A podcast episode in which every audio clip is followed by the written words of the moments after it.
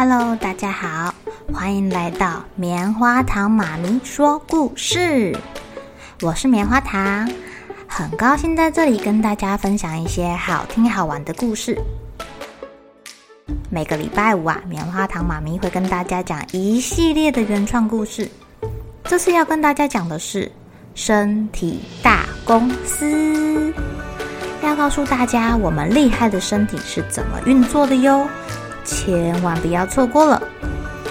也欢迎小朋友在听完故事后，把你想到的画面给画下来。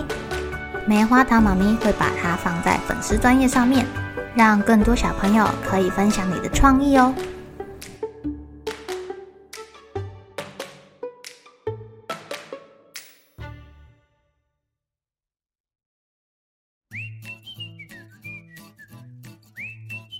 营养，营养。给我营养，其余免谈。哎呀，营养吸收的差不多了，这些食物渣渣我不要了，去下一站吧。小肠部门呐，把食物一边挤一边吸收它们的营养。经过了好长好长一段路之后啊，终于把这些东西挤到大肠了，剩下都是他不要的哦。换我们了。听说董事长这次吃了好多蔬菜水果，还有木耳，又喝了很多的水，真是不错呀！这些都有纤维质，很会吸收水分，可以让大便比较不会硬硬的，咕溜咕溜的往屁屁肛门移动。哎呀，我还记得上次董事长的水喝太少了，这个便便超难推的，累死我们了。好不容易推到了肛门口，结果大便太大坨，太硬了，啊，肛门太小了，差点挤不出去，把我们的门口都挤到流血了，吓死人喽！老大，这边还有剩好多水分可以回收再利用哎！哎呦，那可别浪费啦！老大，上次董事长的大便超难推的那一次啊，是不是我们把水回收的太多了？它不够水就不咕溜咕溜，才变成那样硬邦邦的一大坨啊？也不是吧？哎呀，就董事长爱吃菜，是个乖宝宝。可是啊，他那天一直在外面玩，忘了喝水。纤维质啊，会把水给先吸收走。那天可是把身体的水都给吸光了，还不够哎，哪轮得到我们大肠部门吸呀？哎呀，吸不够水的纤维质也是有点硬，有点难推的。那那那那那这样少吃一点菜不就好了，老大？呃，不行啊，那些食物啊，到了这边被吸收的差不多了。剩下少少的渣渣，我们没有感觉到一定的量，根本就不会启动要去工作啊。不然你想啊，我们一直在那里推啊推，推啊推，把渣渣一下子就咻的推去肛门，董董事长不就要把他的屁股一直粘在马桶上了吗？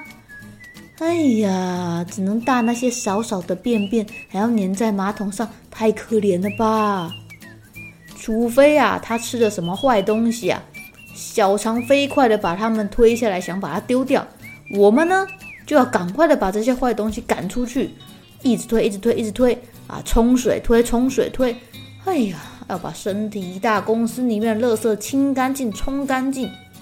这个董事长也会一直坐在马桶上哦。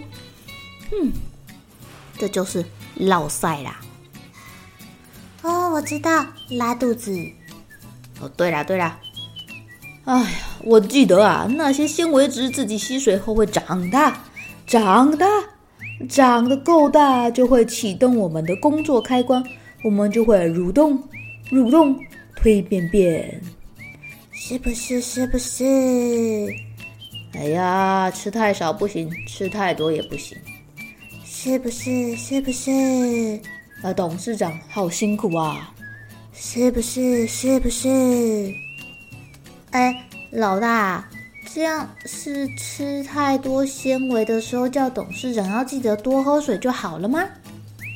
没错，可以这么理解。嗯，那要多少水才算够？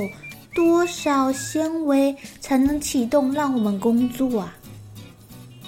听说啊，一天大概要二十到三十克的膳食纤维吧。呃，换算起来大概就是一天要吃三碗菜菜，两个水果这么多。我记得那个糙米饭里面好像也有。嗯、吃不了这么多菜，董事长应该也可以改吃糙米饭吧？啊。我们还是认真工作好了。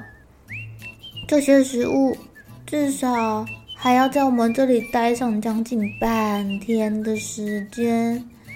哦，我去看看还有什么是小肠营养部门没吸收到的。哎，老大，我觉得我们部门好像在芹菜味的哦。我们专门吃人家不要的东西，是厨余桶吗？唉，好啦，别想着有的没有的，那边还有维生素 K 跟 B 十二，这个很有营养的，小肠部没没吸收到，别放过啦，我们这里处理。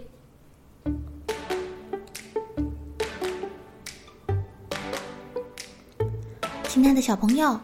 我们吃进去的食物来到了最后一站呢，就是大肠。食物从嘴巴进去之后啊，被口腔部门的牙齿咬咬咬咬咬，从大块食物咬碎之后，经过食道被挤压挤的挤到了贲门。